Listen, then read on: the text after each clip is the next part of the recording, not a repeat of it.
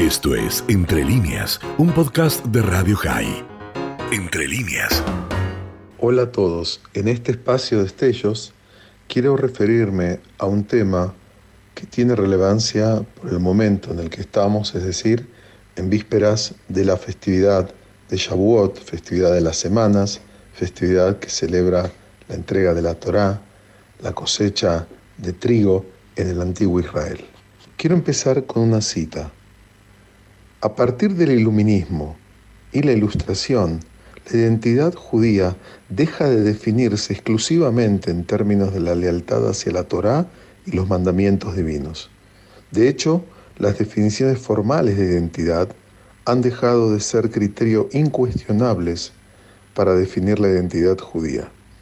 El eclipse de la tradición judía como la matriz a través de la cual se define la autocomprensión y la afiliación judía suele denominarse secularización.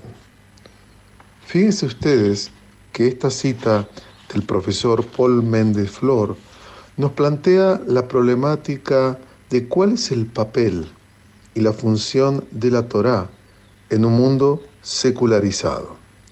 Esto fue lo que pasó a comienzos del siglo XIX, fines del siglo XVIII, cuando empiezan estos procesos a erosionar las pautas tradicionales de definición de prácticas del mundo judío.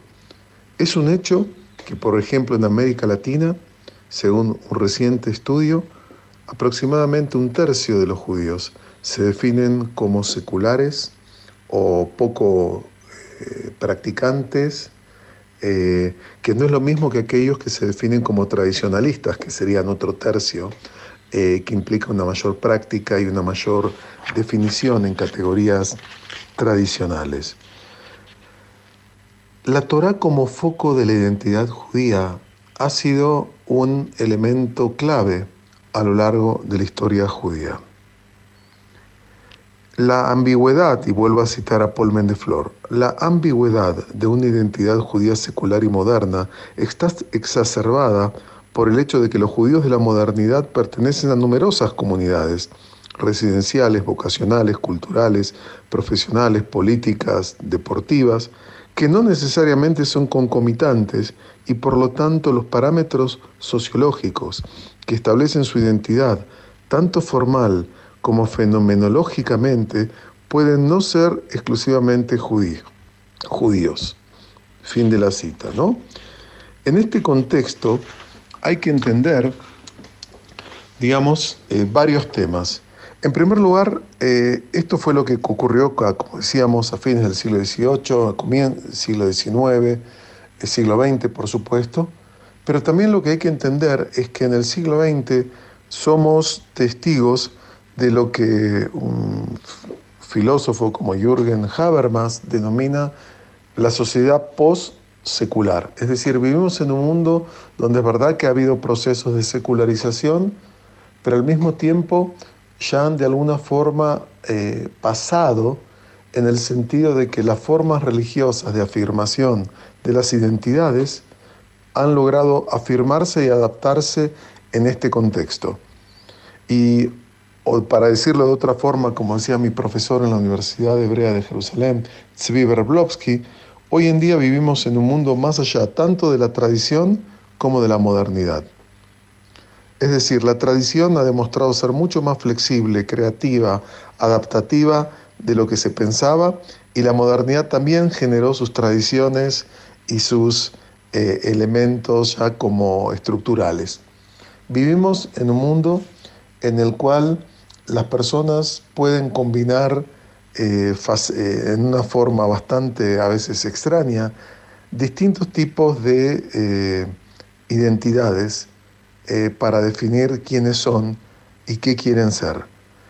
Uno de los elementos importantes es que las formas religiosas han demostrado una enorme resiliencia y lo vemos en el mundo judío con un auge, por ejemplo, desde los últimos, desde los años 80, de la llamada Hazara Chubá, el retorno al judaísmo, donde judíos en gran parte secularizados eh, volvieron, entre comillas, o asumieron identidades religiosas, más observantes, menos observantes.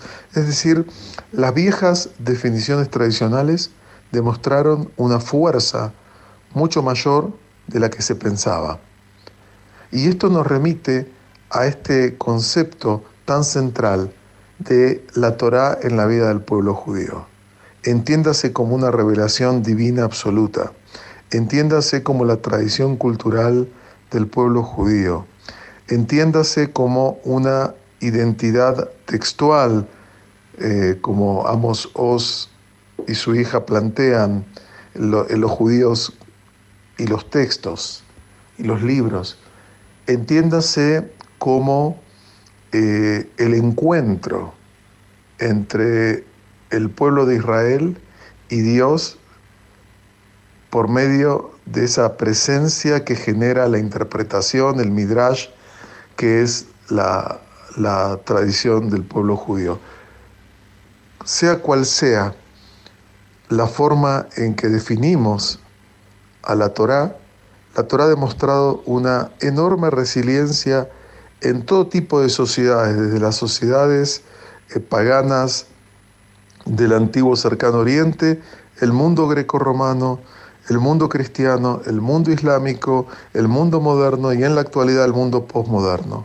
Lo que vemos ahora es que las identidades eh, se construyen en forma de bricolage, es decir, cada uno toma y arma a su medida eh, el tipo de vida cultural, religiosa que quiere eh, vivir, que quiere transmitir, que quiere recrear. Esa diversidad de formas hace que todos busquemos eh, enfoques personalizados en el cual eh, poder construir nuestras identidades. Por eso, en, este, en estos días previos a Shavuot, creo que vale la pena preguntarse qué papel juega y ha jugado en el plano colectivo, pero más importante, en el plano personal, la Torah en nuestras vidas. Y la Torah me refiero a pautas de conducta, me refiero a la ética del judaísmo, me refiero a los preceptos, me refiero a toda la tradición interpretativa, literaria, que se ha desarrollado a partir del Pentateuco, de los cinco libros de Moisés y sus importantes, significativas y perennes enseñanzas. Eh, creo que uno de los temas que hemos aprendido es que lo nuevo no necesariamente es algo siempre mejor, como nos dice la propaganda cuando quieren lanzar un nuevo producto. Lo nuevo no necesariamente es más nutritivo, tiene más valor, tiene eh, más riqueza y que las tradiciones tienen una enorme capacidad de recrearse, fortalecerse y replantearse en eh, cada situación. No es necesariamente exactamente como era en tal época o en tal otra época, pero sí vemos una asombrosa continuidad que puede explicar el hecho de que el pueblo judío hoy en día sea un pueblo viviente y no solamente un pueblo de museos como grandes culturas de la antigüedad que crearon civilizaciones extraordinarias en sus construcciones, en su arte, en su poder, pero hoy en día son eh, pueblos de museo.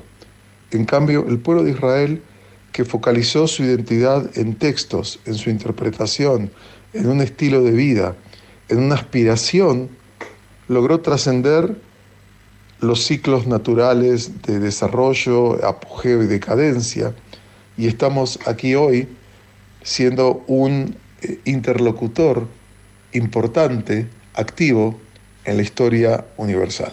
Shabbat Shalom. Esto fue Entre líneas, un podcast de Radio High. Puedes seguir escuchando y compartiendo nuestro contenido en Spotify, nuestro portal radiohigh.com y nuestras redes sociales. Hasta la próxima.